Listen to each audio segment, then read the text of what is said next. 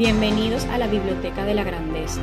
Yo soy Joana Flores y comparto con ustedes las enseñanzas principales de los libros, recursos e información disponible y valiosa de los grandes mentores, líderes y las personas más exitosas del planeta.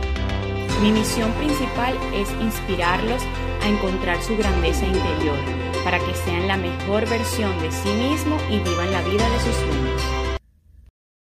Este episodio número 25 se va a tratar acerca de las enseñanzas más importantes desde mi punto de vista del libro Tácticas de conversación para principiantes de Steve Allen.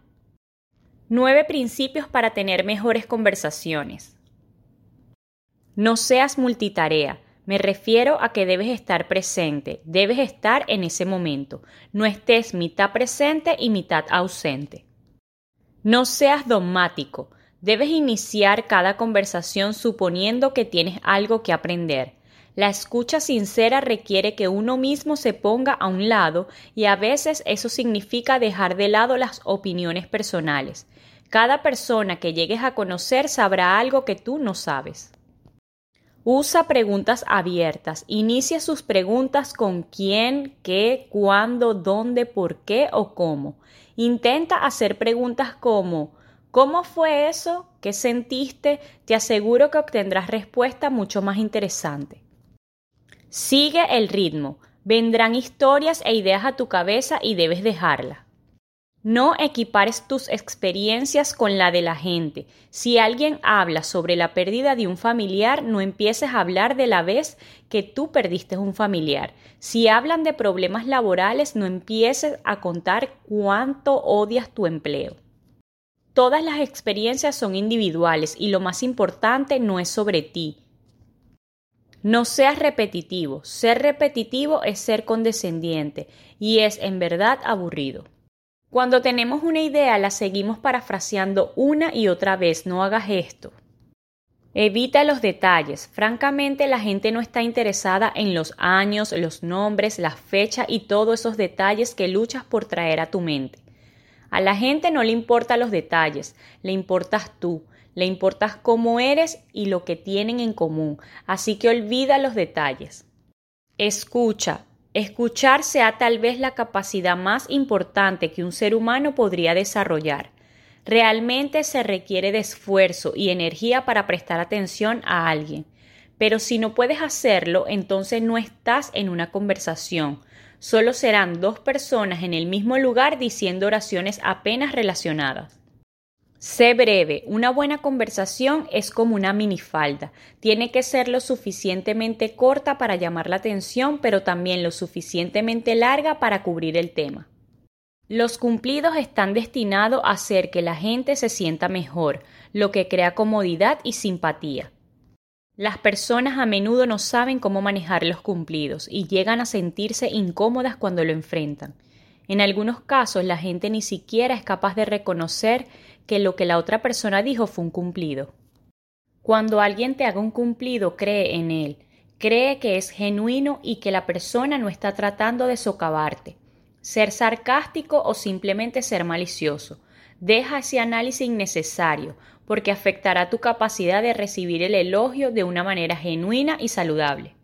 Si realmente deseas convertirte en un buen conversador, necesitas dominar el flujo de la conversación y usarlo a tu favor. Cuando interrumpes ingeniosamente el resultado es radicalmente distinto.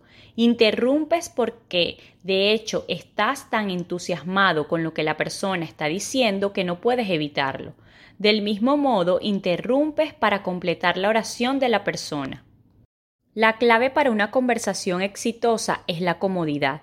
Simplemente hablar su idioma y utilizar sus términos.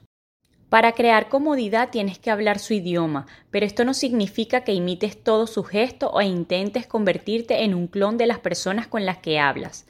El primer paso es observar el vocabulario y los modismos que alguien usa. Utilizar el mismo vocabulario de la otra persona puede significar una gran diferencia en cómo te perciben.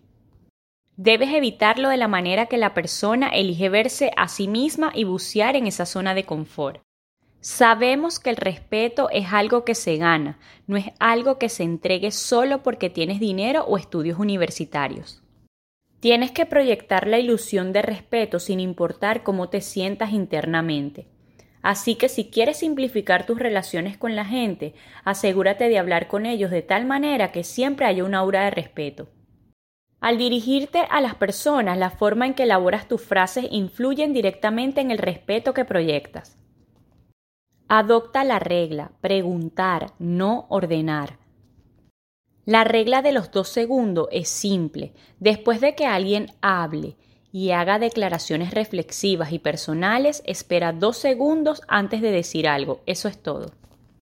Una conversación es una actuación y las habilidades sociales y de conversación son los músculos de los cuales depende su rendimiento. Para calentar tus habilidades sociales y de conversación solo tienes que leer en voz alta. El siguiente paso es prestar atención a tu respiración. Tienes que centrarte en el diafragma, porque eso es lo que te ayuda a proyectar tu voz con más fuerza. Cuanto mejor se proyecta tu voz, mayor será el rango emocional que puedas crear. La forma en que dices algo es tan importante como el mensaje en sí mismo.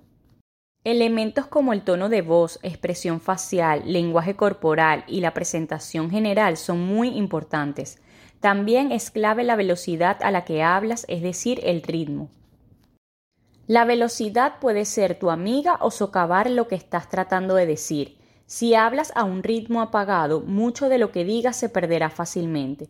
Por otro lado, si tu velocidad es muy alta, solo lograrás que las personas dejen de confiar y pongan su guardia en alto. Cuando estés tocando un punto importante, debes ralentizar el ritmo para aumentar el impacto del mensaje. Para algunas personas los golpes verbales, burlas, bromas, sarcasmos son la forma en que se relacionan con los demás y cómo se demuestran afecto. La clave de esta técnica es estar de acuerdo con la crítica o la broma. Juega y disfruta, siempre busca la forma para desarmar a la gente, porque cuando la desarmas y exageras sus bromas es menos probable que se burlen de ti. Hay una gran diferencia entre una broma y una burla. La diferencia por lo general radica en la intención. Una broma es aceptable y puede ser sobre una amplia gama de temas. Tú no eres el objetivo principal.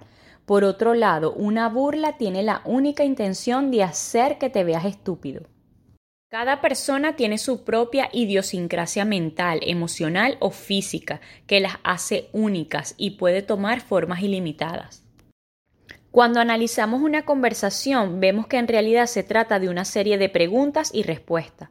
Si piensas en tu última conversación, verás que estos son los dos componentes básicos que la conformaron. Mantener una relación de 2-1 entre preguntas y opiniones es una manera de permitir que otras personas hablen de su tema favorito y mantener una conversación más equilibrada y madura, por lo que no tienes que seguir actuando como si fueras el conductor de un programa de entrevistas. El HFM es una de mis tácticas de conversación favorita, ya que es ampliamente aplicable. Es el acrónimo de historia, filosofía y metáfora. La historia es tu experiencia personal y recuerdos sobre el tema en cuestión. Imagina la frase clave recuerdo cuando. La filosofía es tu opinión personal, sentimiento o tu postura sobre el tema en cuestión. Imagina la frase clave realmente me encanta, odio porque. Por último, la metáfora es un tema externo, relacionado o no con el tema que te estás conversando. Imagina la frase clave, esto me hace pensar en los cuatro estilos de comunicación. Comunicador pasivo. Los comunicadores pasivos evitan expresar sus opiniones o sentimientos, evitan cualquier tipo de conflicto y esto implica dar su brazo a torcer frecuentemente. Nada de eso les importa, preferirían que otros llamen la atención en lugar de hacerlo ellos mismos. A menudo ven sus necesidades ignoradas y tienden a hablar en voz baja o en tono de disculpa. Los comunicadores agresivos tienden a ser egocéntricos, no es intencional, pero tienden a pensar más en sí mismos y por lo tanto tienden a violar el espacio de los demás. Sienten la necesidad de dominar, conquistar y demostrar a los demás que están equivocados. Los comunicadores pasivo-agresivos quieren afirmar su dominio sobre la gente y una situación, pero quieren hacerlo de una manera que les permita parecer socialmente aceptables y educados. La confrontación es su peor pesadilla. Por lo general tienen un trastorno de impotencia y resentimiento. Quieren gritar a alguien pero no tienen el valor y la conciencia social para hacerlo. Por lo tanto, su molestia y amargura crece y finalmente se sienten incapaces de tratar directamente con el objeto de su irritación, frustración y resentimiento. Los comunicadores asertivos establecen claramente sus opiniones, sentimientos y abogan firmemente por sus derechos y necesidades. Este estilo de comunicador es diferente al comunicador agresivo, porque no tiene necesidad de violar los derechos de los demás, reconocen objetivamente cuáles son sus derechos y dónde están los límites. Este estilo de comunicación es el resultado de una alta autoestima. El primer paso para cualquier conversación difícil es conceder a la otra persona un nivel de validación emocional y lógica, sin importar la circunstancia. Es un requisito previo para el diálogo. La validación debe estar presente en la conversación y se hundirá inmediatamente. La validación es cuando reconoces lo que la otra persona está diciendo y le haces saber que no piensas que es estúpida o desconsiderada. Esfuérzate por iniciar las conversaciones difíciles con la pasión de intenciones positivas, o al menos neutrales, frente al impacto negativo. En el peor de los casos, asume la ignorancia y falta de cuidado de parte de la otra persona en vez de maldad. Nunca habrá un momento perfecto para transmitir noticias dolorosas o verdades incómodas. Al evitar una situación mientras esperas el momento perfecto, solo estás dilatando la situación haciéndola crecer día a día.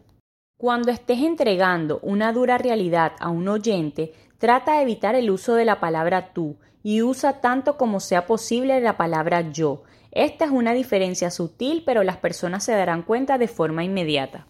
Haciendo una pausa de nuestro espacio, si estás en busca de los mejores servicios de limpieza residencial, comercial y postconstrucción en Miami, te recomiendo ampliamente KG All Cleaning. Síguelo por todas sus redes sociales y plataformas como KG All Cleaning y llámalos al 305-423-1307. 305-423-1307. El lema de este espacio es, el conocimiento es poder. ¿Y qué es el conocimiento y el poder sin acción? Absolutamente nada. Entonces, empiezas donde estés, empieza como estés, pero empieza ya. Gracias por escuchar mi podcast, suscríbete y nos vemos en el siguiente episodio.